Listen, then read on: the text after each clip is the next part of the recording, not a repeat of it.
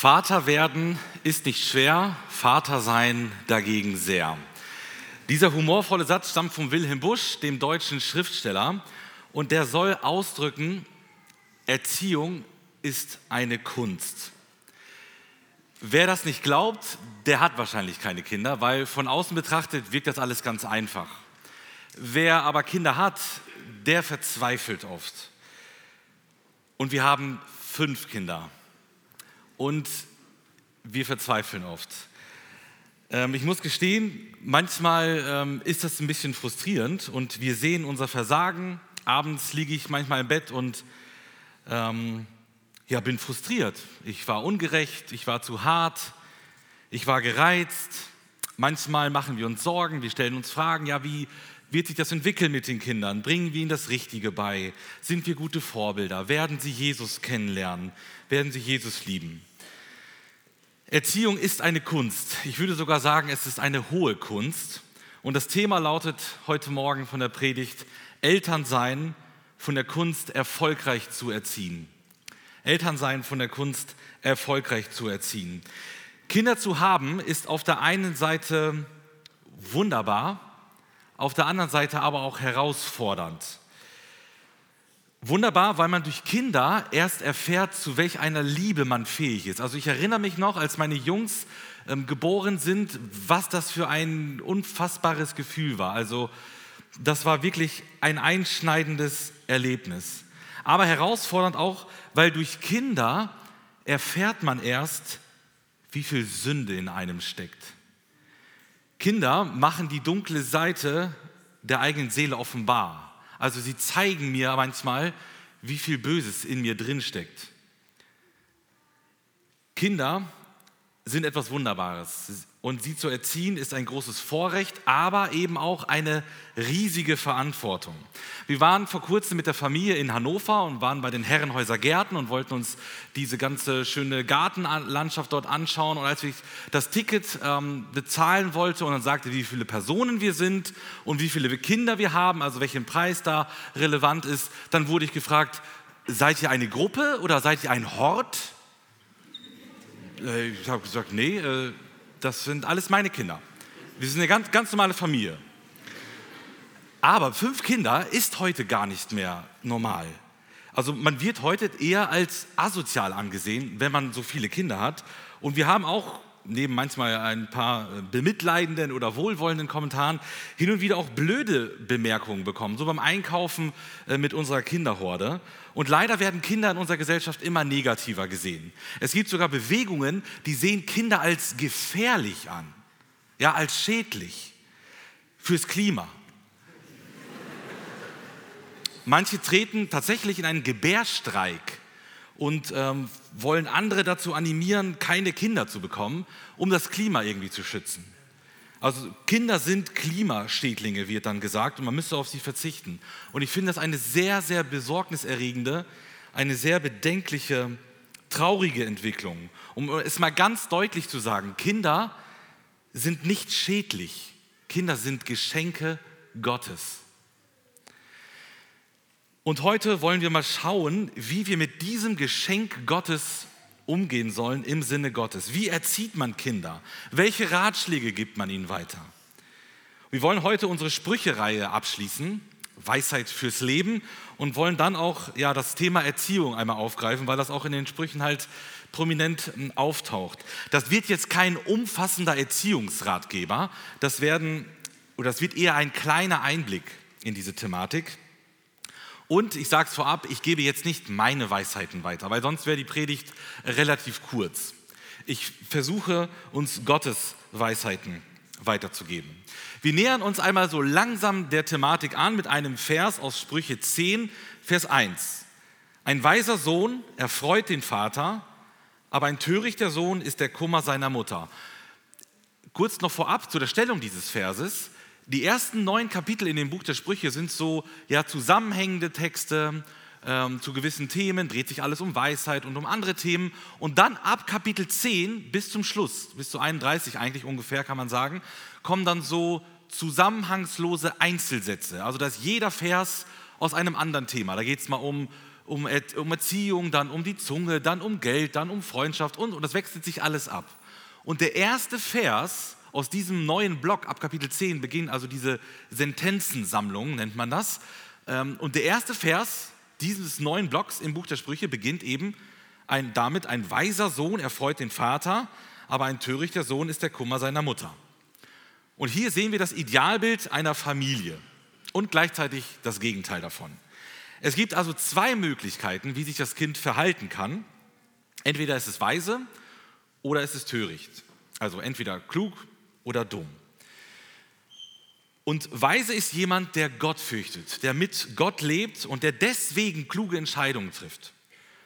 Töricht ist jemand, der von Gott nichts wissen will, der Gott ignoriert und der deswegen schlechte Entscheidungen im Leben trifft. Und dieses Verhalten von den Kindern hat dann wiederum Auswirkungen auf die Eltern. Ja, es ist ja logisch. Ist das Kind weise, dann ist das eine große Freude für die Eltern. Ist das Kind aber unweise, dann bereitet es Vater und Mutter große Sorge und oft auch große Schmerzen. Und klar, Eltern wollen weise Kinder haben, aber wie werden Kinder weise? Wie können wir dazu beitragen, dass Kinder weise werden? Und da tauchen wir jetzt in das Buch der Sprüche ein. Da werden wir einige Erziehungstipps erhalten, Hilfestellung für den Alltag als Familie. Und wir wollen dann sehen, wie man mit Gottes Hilfe erfolgreich erziehen kann, damit am Ende der Erziehungszeit weise, reife und vor allem gottesfürchtige Personen stehen. Der erste Ratschlag aus dem Buch der Sprüche lautet Lehre weitergeben. Lehre weitergeben. Eltern müssen ihre Kinder belehren. Im Prinzip ist das gesamte Sprüchebuch eine einzige lange Belehrung. Da tritt ein Vater auf, der seinem Sohn Weisheit vermitteln möchte und ihm Weisheit fürs Leben weitergibt. Er gibt Lebensweisheiten weiter oder Erfolgsgeheimnisse, könnte man sagen. Wir sehen, Eltern sind Lehrer. Es heißt im ersten Vers, gleich nach dem Prolog, also nach der Einleitung in dem Buch der Sprüche, Gehorche, mein Sohn, der Zucht deines Vaters und verwirf nicht die Weisung deiner Mutter. Vater und Mutter erziehen das Kind, indem sie dem Kind Weisungen weitergeben indem sie dem Kind erklären, was richtig und eben was falsch ist. Und wichtig ist hierbei auch, das zeigt der Vers, daran sind beide Elternteile beteiligt. Ja, ich glaube, häufig überlassen wir das den Müttern, dass sie die Kinder belehren, sollen die mal machen und wir kümmern uns um die wichtigen Dinge, wüsste nicht, welche anderen Dinge das sein könnten, aber so denken wir Männer oft. Nein, Vater und Mutter treten hier beide auf und äh, sind Lehrer für die Kinder. Sprüche 4, hört ihr Söhne auf die Zucht des Vaters und merkt auf, um Einsicht zu kennen. Denn gute Lehre gebe ich euch. Meine Weisung sollt ihr nicht verlassen. Ja, die Kinder sollen hier den Eltern zuhören, weil dort gute Lehre vermittelt wird. Da gibt es biblisch fundierte Weisheit fürs Leben. Sprüche 4, Vers 11, im Weg der Weisheit unterweise ich dich. Lasse dich gehen auf geraden Bahnen. Ja, Eltern vermitteln Weisheit. Und sie sorgen dafür mit dieser Belehrung, dass die Kinder auf einem rechten Weg, auf der rechten Bahn eben laufen. Und all das zeigt uns, der Hausfrauenjob, der manchmal so vielleicht abwertend irgendwie bezeichnet wird, der kann nicht hoch genug eingeschätzt werden. Weil da Weisheiten fürs Leben weitergegeben werden an die Kinder. Und wer Hausfrau ist, der ist Fulltime-Lehrerin. Und diese Fulltime-Lehrerinnen unserer Kinder verdienen unseren höchsten Respekt und, die höchste Anerkennung, die wir nur irgendwie aufbringen können. Ja, um welche Themen geht es denn dann jetzt bei der Belehrung? Wenn wir festgestellt haben, dass Eltern Lehrer sein müssen, was sollen sie denn so weitergeben? Und da kann man sagen, ja, eigentlich das, was in dem Buch der Sprüche steht, weil das ist ja der Inhalt der Belehrungen. Und auch all das haben wir in den letzten Wochen und Monaten gesehen. Wir haben ja einzelne Themen der Sprüche aufgegriffen und sie einzeln betrachtet. Also es geht um Umgang mit Geld, mit Reichtum. Es geht um Arbeit, Fleiß, Faulheit, um den richtigen Gebrauch der Zunge, also wie benutze ich meine Worte, um Sexualität, um Freundschaft, um Gottesfurcht und so weiter. All das sind also Themen und noch viel mehr, die wir mit unseren Kindern besprechen müssen. Gott verlangt von uns Eltern regelmäßige Belehrung. Im Gesetz des Mose, da heißt es in 5. Mose 6, und du sollst sie, und damit sind die Gebote Gottes gemeint, gerade vorher hat Gott sie den, ähm, die zehn Gebote dem Volk mitgeteilt, und dann heißt es, und du sollst sie deinen Kindern einschärfen. Und du sollst davon reden, wenn du in deinem Hause sitzt und wenn du auf dem Weg gehst, wenn du dich hinlegst und wenn du aufstehst. Also diese Gebote Gottes, die sollen in der Familie thematisiert werden und ständig präsent sein. Die nächste Generation im Volk Israel sollte auch wissen, was sind die Gebote Gottes. Und das Gleiche gilt auch heute noch. Wir müssen das, die Weisheit über Gott, von Gott, der nächsten Generation weitergeben. Wir dürfen das nicht ähm, für uns behalten. Unsere Kinder müssen wissen, wer ist Gott? Wer ist der Mensch? Wie werde ich ein Kind Gottes? Und das sind die wichtigen Fragen des Lebens. Und ich glaube, oft legen wir eher den Fokus im Alltag so auf Bildung, Sport, Musik, Sprachen, Technik, Haushalt und so weiter. Und all das ist ja super. Das muss auch sein, das sollen die Kinder ja auch lernen. Und das ist wichtig, aber das Wichtigste, was wir unseren Kindern weitergeben können, ist die Lehre über Jesus Christus. Unsere Kinder sind ja kleine, süße Wesen. Und wir denken oft, ähm, dass sie dementsprechend auch ein absolut reines, weises, süßes Herz haben. Aber die Bibel lehrt uns da was anderes. Diese kleinen, süßen Wesen sind von Geburt an Sünder und brauchen Jesus Christus. Sie brauchen Rettung bei Jesus Christus. Und unsere Kinder müssen wissen, was ist das Evangelium? Was ist das Evangelium von Jesus Christus? Das steht im Mittelpunkt. Der Rest, all die anderen guten Sachen, das ist Zugabe. Aber das Evangelium, das ist die Basis, auf dem alles andere dann aufbaut. Wissen das deine Kinder? Wissen die, was das Evangelium ist, was die gute Nachricht von Jesus Christus ist. Es heißt hier im Gesetz, wir sollen es unseren Kindern einschärfen. Also das meint schon etwas sehr, sehr deutlich und klar formulieren. Und es heißt, wir sollen den ganzen Tag lehren.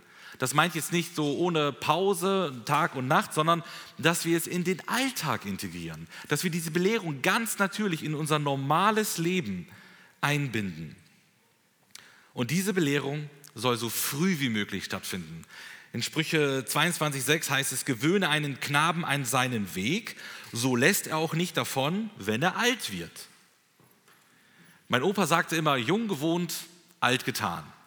Ja, das ist ein, ein Wort, ein Sprichwort aus dem Volksmund und das soll das gleiche ausdrücken wie dieser Vers aus den Sprüchen, nämlich was man in, in jungen Jahren gelernt hat, das verlernt man in der Regel ähm, nicht mehr. Das weiß jeder Pädagoge, je früher man mit etwas anfängt, desto besser. Kleine Anmerkung, das ist aber kein, äh, keine Ausrede, um zu sagen, ja, mit, mit 30, mit 40, mit 60, mit 80 ist es zu spät für irgendetwas zu lernen. Nee, wir gehen vom lebenslangen ähm, Lernen auf, aber dann ist es manchmal ein bisschen schwieriger. Aber ähm, gewöhne einen Knaben früh an seinen Weg und er wird davon nicht lassen, auch wenn er, ein, äh, wenn er alt wird, weil sich das dann im Gehirn festsetzen kann und dann auch in der Regel dort bleibt. Ein Mann schrieb einmal einen enttäuschten Leserbrief in einer Zeitung und seine These war, Predigen bringt nichts. Denn, und deswegen könne man im Gottesdienst auf Predigten verzichten. Sein Argument war, kein Mensch kann sich erinnern, worüber letzte Woche gepredigt wurde. Dann können wir es auch gleich sein lassen. Ich frage jetzt nicht, worüber letzte Woche gepredigt wurde. Ähm, also sei das nutzlos, das sei Zeitverschwendung. Man soll die Zeit lieber anders und sinnvoll verbringen. Ein alter Mann las diesen Artikel und er wurde traurig und er entschied sich, diesem Mann zu antworten und er trat in einen Briefaustausch mit ihm. Und er fragte diesen Mann, der den Leserbrief geschrieben hatte, ob er sich denn erinnern könne, was er vor ein paar Monaten zum Essen hatte. Und der Mann verneinte, nee, habe ich keine Ahnung. Ja, dann weißt du aber doch, was letzte Woche zum Essen äh, gab, oder? Weiß ich nicht. Was gab es denn letzten Dienstag? Ist nur drei Tage her. Ich, ich weiß es nicht. Der Mann zog dann einen wichtigen Schluss daraus. Nur weil wir uns nicht mehr daran erinnern können, was es jetzt vor ein paar Tagen zu essen gab, bedeutet das doch nicht oder würde doch keiner auf diese Idee kommen, jetzt das Essen einzustellen. So, ab jetzt gibt es kein Essen mehr, weil was es gestern gab, weiß ja eh keiner mehr, dann macht das Ganze keinen Sinn, lassen wir das doch. Auf diese Idee würde keiner kommen, weil Essen notwendig ist. Wir müssen jeden Tag essen, der Mensch braucht Nahrung zum Überleben. Und genauso ist es mit dem Wort Gottes, mit der Predigt, mit der Lehre, ob hier im Gottesdienst oder bei euch zu Hause im Wohnzimmer. Wir brauchen geistliche Nahrung für unser geistliches Leben. Und wenn wir aufhören, uns geistlich zu ernähren, dann werden wir geistlich sterben, verhungern. Und deswegen ist es auch gar nicht schlimm, dass du dich nicht ganz genau erinnern kannst, worüber wir jetzt in den ganzen letzten Wochen und Monaten genau gepredigt haben. Es ist nicht schlimm, denn Woche für Woche wird dein Geist vom Wort Gottes geprägt und verändert. Und ob du dich an alle Details erinnern kannst oder nicht, dein Wesen wird immer weiter geprägt vom Wort Gottes. Es wird biblisch mit den Gedanken Gottes versorgt und verändert uns immer weiter ins Ebenbild Jesu. Und deswegen meine Ermutigung, erzählt euren Kindern von Jesus. Macht ihnen die Bibel lieb, auch wenn sie sich nicht an alles erinnern können. Paulus sagt, der Glaube kommt aus der Predigt, aus der Lehre. Deswegen ist es niemals umsonst, unseren Kindern von Jesus zu erzählen. Und Belehrung geschieht nicht einfach so. Das wird nicht einfach so passieren, so nebenbei. Wenn wir Belehrung zu Hause nicht einplanen, vergesst es, dann wird es nicht stattfinden. In unseren vollen Terminkalendern, im hektischen Alltag wird dann keine Zeit sein für Belehrung. Das heißt, wir brauchen feste Zeiten, einen festen Rhythmus für unsere Andachten. Und das kann ganz flexibel sein, je nach Familienstruktur. Das kann morgens vor der Schule sein, das kann am Mittagstisch sein, das kann abends vorm Schlafengehen sein. Wichtig ist nicht, wann es passiert, sondern dass es passiert. Man kann sich eine Kinderbibel schnappen, gemeinsam dort eine Geschichte lesen, die Kinder vertraut machen mit den biblischen Personen, mit den wichtigen Ereignissen aus dem Wort Gottes. Dann kann man ein, ein Kinderlied singen, man betet gemeinsam, man kann Bibelverse auswendig lernen. Und wenn die Kinder dann größer sind, dann kann man sich eine echte Bibel schnappen und gemeinsam im Wort Gottes lesen. Die Bibel muss in unserem Hause wohnen. Und dafür muss man nicht Theologie studiert haben, um den Kindern eine Geschichte aus dem Wort Gottes vorzulesen. Das kann wirklich jeder von uns. Eine Geschichte vorlesen, ein paar Takte dazu sagen und den Kindern Jesus lieb machen. Belehrung der Kinder ist Elternsache. Das macht die Schrift sehr, sehr deutlich. Es ist nicht Aufgabe der Gemeinde. Belehrung ist Elternsache. Aber die Gemeinde will die Eltern darin unterstützen und deswegen haben wir eine Kinderstunde bei uns im Gemeindeleben integriert. Deswegen nehmen sich 35 Mitarbeiter jede Woche Zeit für unsere Kinder, um mit ihnen die Bibel zu lesen, um mit ihnen zu spielen, zu basteln, zu singen, um ja, sie Jesus lieb zu machen, um sie in die Gemeinde zu integrieren. Deswegen mein Appell, schickt eure Kinder dahin und sagt den Mitarbeitern beim nächsten Mal Danke dass Sie sich mit euren Kindern beschäftigen und ihnen von Jesus erzählen. Der zweite Ratschlag lautet Warnungen aussprechen. Eltern sagen Kindern, was richtig ist, aber sie sollen ihren Kindern auch sagen, was falsch ist. Sie warnen ihre Kinder vor bösen Dingen oder vor bösen Personen. Sprüche 1, Vers 10, mein Sohn, wenn Sünder dich locken, so folge ihnen nicht. Und dann kommt so ein, ein längerer Abschnitt, wie es beschrieben wird, wo diese bösen Buben, wie Luther das übersetzt, wie sie locken und dann beschreiben, sie wollen jemand überfallen, sie wollen ihn ausnehmen, das Geld rauben und sich ein schönes Leben machen und so. Also da spricht so eine Gang jemanden an über Instagram oder was auch immer und ähm, will jemanden locken, irgendwas Böses, Kriminelles zu tun dann ein richtig tolles Leben zu haben. Und oft erscheinen diese Menschen ja besonders attraktiv zu sein. Ja, die haben Spaß, die sind frei, Sie haben Geld, sie können machen, was sie wollen, sie sind ihr eigener Herr. Und das wirkt oft anziehend für unsere Kinder, für unsere Teens. Und wir als Eltern müssen unseren Kindern dann die Wahrheit sagen, dass das nämlich fake ist, dass das nicht echt ist. Diese Menschen begehen Straftaten, sie leben gefährlich und unsere Kinder sollen gar nicht erst in ihre Nähe kommen, sie sollen sich fernhalten von ihnen. Und ich glaube, ein gutes Gegenmittel ist, wenn wir unseren Kindern auch etwas bieten es kann ja nicht sein, dass nur die bösen, Leuten, bösen Leute Spaß haben im Leben und wir nicht.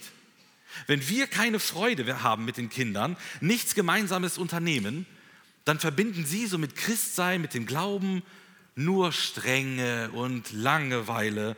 Ja, und dann kommt dieses Angebot von den bösen Buben und unsere Kinder fühlen sich angesprochen, weil ihnen etwas fehlt, weil sie denken, da bekomme ich etwas, was ich zu Hause vielleicht nicht bekomme. Deswegen lasst uns tolle Sachen mit unseren Kindern unternehmen. Das muss nicht immer viel Geld kosten. Man kann auch nach draußen gehen und auf den Baum klettern oder so, ganz wie früher. Ähm, das kostet gar nicht so viel Geld, damit die Bösen eben bei unseren Kindern keine Chance haben. Und in dem Zusammenhang, glaube ich auch, ist der Hinweis wichtig, dass wir unsere Kinder vor Alkoholmissbrauch warnen müssen. Weil das hängt oft mit der Kriminalität zusammen und ist oft eine Ursache für die Kriminalität. Ähm, aus dem Alkoholkonsum, aus dem Alkoholmissbrauch entsteht oft Kriminalität. Und Alkohol trinken ist keine Sünde. Aber, um das mal ganz deutlich zu sagen, sich zu betrinken ist Sünde. Ein Christ darf sich nicht betrinken. Und da müssen wir aufpassen. Da müssen wir auch unsere Kinder vor den Folgen warnen. Und ganz wichtig, in allen Bereichen mit selber mit gutem Beispiel vorangehen, weil unsere Kinder sich das abschauen, was wir vorleben. Und ich glaube, gesunde Distanz ist da das Gebot der Stunde. Ähm, und das Gleiche gilt natürlich auch für Konsum von Tabak oder Drogen. Die zweite Warnung wäre die Warnung vor Ehebruch. In Sprüche 5 heißt es, nun denn ihr Söhne, Hört auf mich und weicht nicht ab von den Worten meines Mundes. Halte fern von ihr deinen Weg und komm ihrer Haustür nicht nahe. Hier geht es um die fremde Frau, die zum Ehebruch verführt. Ja, auch Sexualität muss thematisiert werden. Natürlich immer altersgemäß, dem Alter entsprechend, das ist vollkommen klar. Denn immerhin geht es in drei ganzen Kapiteln im Buch der Sprüche um Sexualität. Lest mal Sprüche 5 bis 7. Eine einzige lange Warnung vor Ehebruch vor Unzucht, aber auch ein Hinweis, wie äh, Sexualität im richtigen Kontext genossen werden kann. Unsere Kinder müssen wissen, wo da die Gefahren lauern, wenn sie in das entsprechende Alter kommen, sollen sich von der fremden Frau fernhalten und vor allem sollen zu Hause eheliche Treue kennenlernen. Mit der Sexualität ist es ja wie mit Feuer. Ja, das kann schön sein, es kann aber auch gefährlich sein. Und daher müssen unsere Kinder und unsere Teens sowohl die Gefahren als aber auch die Vorzüge der Sexualität kennen. Sie brauchen eine gesunde, eine biblische Sicht auf Sexualität, nämlich dass sie von Gott geschaffen ist, dass sie zur Freude des Menschen eingesetzt wird, zur Fortpflanzung und das Ganze in einem Rahmen, nämlich im Rahmen einer Ehe von Mann und Frau. Wir haben hier also eine zweifache Warnung vor Kriminalität und vor Ehebruch. Im Prinzip ist das der Stoff, aus dem jeder Film besteht, oder? Ähm, das ist das, was wir sehen, wenn wir Serien oder Filme schauen. Und dort lernen unsere Kinder ja diese Unmoral kennen und auf dem Schulhof vielleicht auch schon. Menschen gehen fremd, sie berauben einander, sie töten andere, sie leben einfach gottlos. Und unsere Kinder schauen sich das alles einfach so an. Und da ist es unsere Pflicht als Eltern, sowas zu verhindern. Ähm, ja, die, unsere Kinder dürfen nicht alles gucken. Und wir müssen da genau prüfen, und auch regulieren. Letztens haben unsere Kinder die Sendung mit der Maus gesehen und da habe ich nur schon im Vorspann gleich ganz, ganz viele Regenbogenfahren gesehen, habe mir noch die ersten zwei Sätze noch angehört und habe das Ding ausgemacht. Das gucken wir nicht, kurze Erklärung, was wollen die jetzt erzählen und wie stehen wir dazu und dann haben wir was anderes geguckt. Bei sowas müssen wir aufpassen, was unsere Kinder da äh, schauen sollen. Dort ging es um Genderideologie und so weiter. Also lassen wir doch nicht zu, dass Hollywood, Disney, TikTok unsere, die Herzen unserer Kinder verderben. Da müssen wir genau hinschauen. Bei uns zu Hause ist das so, ähm, wer uns kennt, weiß, wir sind keine perfekte Familie. Wer einen Abend bei uns verbringt oder einen Nachmittag, der kann das sofort bestätigen. Bei uns ist das so, also wir haben Kinder von, im Alter von drei bis neun Jahren, das mag in anderen Altersgruppen anders sein. Bei uns dürfen sie am Samstag eine Stunde gucken, also Fernseh gucken und am Sonntag eben die Maus, zwischendurch mal ein Fußballspiel. Äh, für die meisten ist es jetzt wahrscheinlich äh, nicht besonders viel, vielleicht an andere eher zu viel, ich weiß es nicht. Wir wollen einfach, dass sie sich viel selbst beschäftigen, dass sie draußen sind, dass wir Gesellschaftsspiele spielen, dass sie lesen. Da muss natürlich jede Familie ihren eigenen Weg finden. Äh, aber wichtig ist, dass wir das irgendwie kontrollieren und auch regulieren. Der dritte Gedanke, Gehorsam einfordern. Ja, Gehorsam ist natürlich ein heißes Eisen in unserer Gesellschaft, weil es etwas Gefährliches ist in unserer Gesellschaft. Exemplarisch zeige ich euch mal Sätze, einige Sätze einer psychologischen Beraterin. Ein Kind, das zu Gehorsam erzogen wird, kann später nicht selbstständig denken oder selbstbestimmt handeln. Es wird sich immer einen Zwang suchen, dem es sich unterwerfen kann. Schmerzhafte Schuldgefühle und ständige Scham sind zwei scheußliche Folgen von Gehorsam. Und da Gehorsam solche Schäden an der Kinderseele anrichtet, sage ich klar, diese Art von Erziehung ist Gewalt. Das Problem in diesem Artikel, der, da führt sich ja noch längere Argumente aus und so, ist, dass Gehorsam und Liebe hier als zwei komplette Gegensätze angesehen werden. Entweder forderst du Gehorsam oder du lebst einen äh, Erziehungsstil, der von Liebe geprägt ist. Und ich glaube, der biblische Weg ist ein sowohl als auch. Also Gehorsam und Liebe. Liebe ist die Basis für jegliches Zusammenleben. Natürlich auch für die Kindererziehung. Wir müssen unsere Kinder lieben.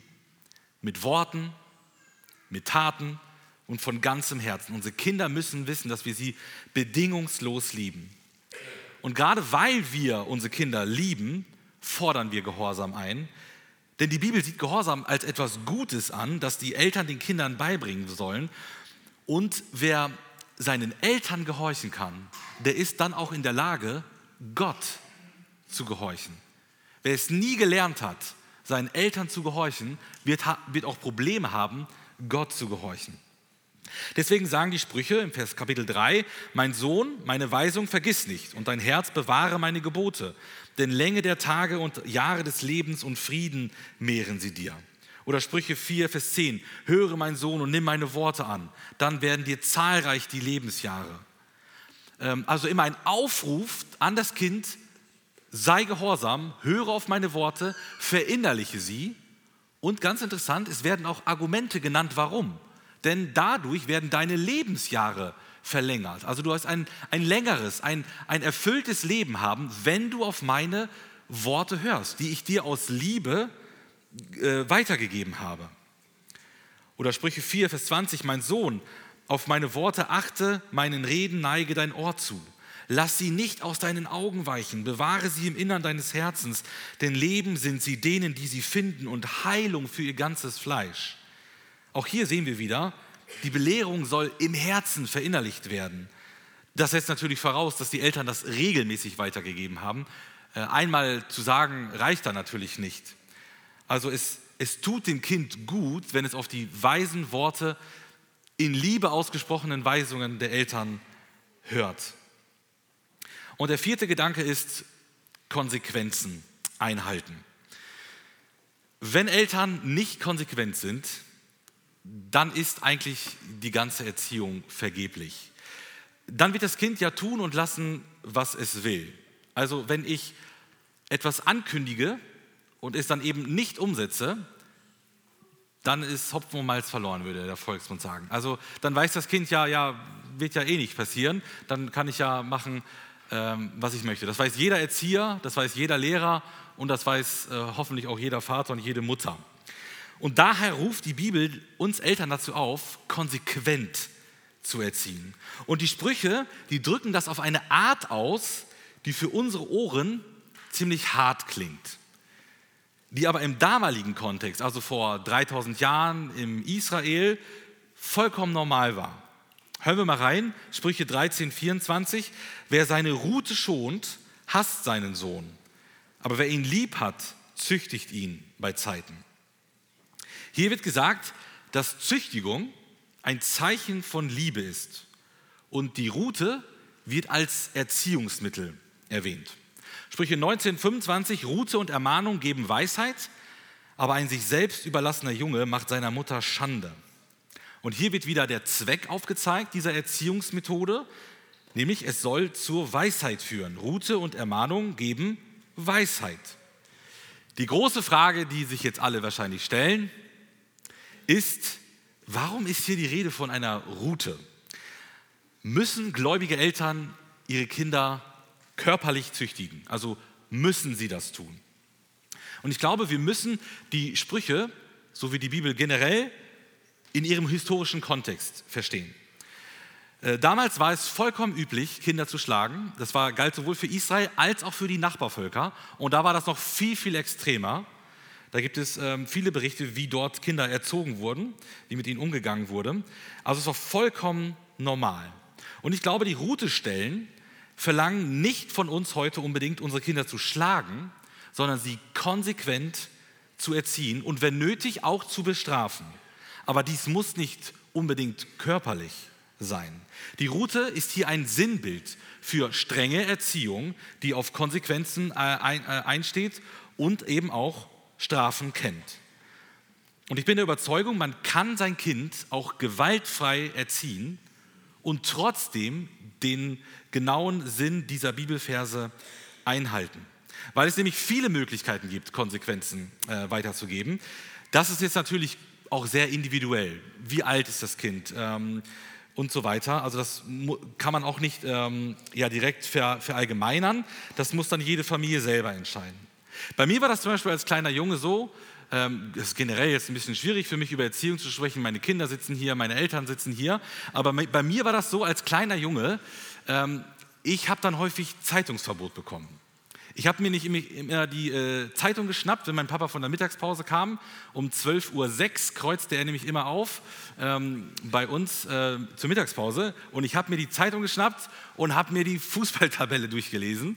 Ähm, und meine Eltern wussten, das trifft den Jungen sehr, wenn das einmal eine Woche äh, ausfallen muss. Ich weiß noch einmal als Teenie, da war ich also schon ein bisschen älter, da hatten wir irgendwie einen Gast, einen Gastredner, glaube ich, bei uns zu Hause und ich sollte, glaube ich, mein Zimmer aufräumen. Und ich habe mich dann sehr respektlos über diesen äh, Mann geäußert, weil der ja quasi verantwortlich dafür war, dass ich jetzt was tun musste. Und ich habe irgendwas Unangemessenes gesagt und ich weiß, ich habe für diesen Abend Hausarrest bekommen. Ich musste in meinem Zimmer bleiben. Und da habe ich gemerkt, oh, du hast wirklich etwas komplett Falsches gesagt. Also das war vollkommen über die Stränge und ich habe es durch diese Konsequenz ähm, ja hoffentlich auch verstanden. Und ich, ähm, da ist es, glaube ich, wichtig, dass man sich als Eltern zusammentut, dass man ein Team ist, dass man sich berät und im Vorfeld gemeinsam bespricht, welche Konsequenzen kann man denn überhaupt den Kindern ankündigen. Weil wenn man dann im Eifer des Gefechts ist und dann äh, gerade diese Schlacht schlagen muss, dann erst zu überlegen, ja, welche Konsequenz kann ich denn jetzt hier rausbringen, ist äußerst unangenehm, weil vielleicht ist sie vollkommen übertrieben, vielleicht ist sie eigentlich eine Strafe für die Eltern, vielleicht ist sie vollkommen unmöglich umzusetzen oder bestraft die anderen Kinder. Also da muss man vorher wissen, was passiert, wenn Kind XY das und das macht oder eben nicht macht und welche Konsequenz kann ich dann ankündigen. Das kann man dann den Kindern kommunizieren im Vorfeld. Die Kinder wissen dann Bescheid und wenn es eintritt, keine langen Verhandlungen, nicht nochmal eins, zwei, drei, letzte Chance. Die Konsequenz war ja klar, das Fehlverhalten war da. Alle wissen Bescheid, wie es weitergeht, auch wenn es unangenehm ist. Kinder brauchen Grenzen. Und diese Grenzen müssen eben eingehalten werden und eventuell auch mit Strafen eingefordert werden. Aber, das habe ich eben schon erwähnt, das Ganze muss in Liebe geschehen. Das darf nicht im Zorn geschehen. Es gibt ein Buch, Erziehungsbuch, Liebevoll Grenzen setzen. Und ich glaube, das ist eine gute Devise, in Liebe Grenzen zu setzen. Und wir haben ja gesehen äh, in diesem ersten Vers, dass strenge Erziehung aus Liebe geschieht. Wer ihn lieb hat, züchtigt ihn bei Zeiten. Also Strenge und Konsequenzen sind nicht das Gegenteil von Liebe, sie sind ein Ausdruck von Liebe. Und wir haben im zweiten Vers gesehen, dass strenge Erziehung dafür da ist, Verwilderung vorzubeugen. Also ein sich selbst überlassener Junge macht seiner Mutter Schande. Ja, also wenn das Kind machen darf, was es will, es sich selbst überlassen wird, sein eigener Herr ist, dann wird das Kind eine schlimme Zukunft haben. Es braucht Weisung und auch mal Korrektur. Also strenge Erziehung ist durchaus im biblischen Sinne. Aber dabei müssen wir aufpassen, dass wir es nicht übertreiben dass wir nicht zu hart sind. Paulus schreibt im Neuen Testament, und ihr Väter reizt eure Kinder nicht zum Zorn, sondern zieht sie auf in der Zucht und Ermahnung des Herrn. Strenge Erziehung ja, aber nicht zu hart. Denn sonst, sagt Paulus, erreicht man das Gegenteil. Wer ständig nur mit Härte äh, agiert oder Kinder verprügelt ähm, und richtig brutal ist, der wird dafür sorgen, dass Kinder irgendwann, wenn sie es können, ausbrechen. Dass sie zum Zorn gereizt werden, dass sie sich auflehnen und dann auf und davon sind. Und leider gibt es dafür viele traurige Beispiele, wo wir als Eltern oder als Väter zu hart waren und die Kinderherzen kaputt gemacht haben. Kleine Anmerkung noch, vielleicht haben sich das einige schon die ganze Zeit gefragt. Mit gewaltfrei meine ich den Verzicht auf harte körperliche Strafen, also sowas wie Verprügeln. Damit meine ich jetzt nicht unbedingt diesen berühmten Klaps auf den Po. In Deutschland ist äh, körperliche ähm, also Gewalt in der Erziehung übrigens verboten und eine Straftat. Aber die Mehrheit der Deutschen, das kam bei einer Forsa-Umfrage raus, nämlich 82 Prozent der Deutschen sieht den Klaps auf den Po nicht als Gewalt an. Also das nur als kleine Fußnote. Sprüche 29, 17 heißt, züchtige deinen Sohn, so wird er dich erquicken und dir Freude machen. Wenn wir unsere Kinder konsequent erziehen, dann ist das eine Win-Win-Situation.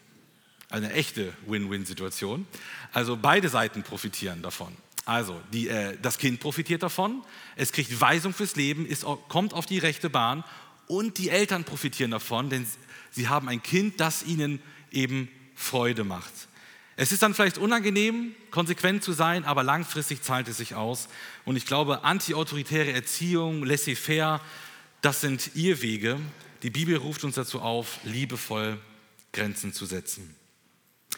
Ich fasse zusammen. Wie können wir erfolgreich erziehen? Was sagt das Buch der Sprüche zur Kunst der Erziehung? Erstens, Lehre weitergeben.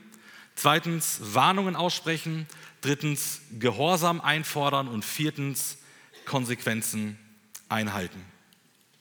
Und ich möchte schließen, indem ich uns einmal kurz in die vertikale Perspektive der Erziehung mit hineinnehme.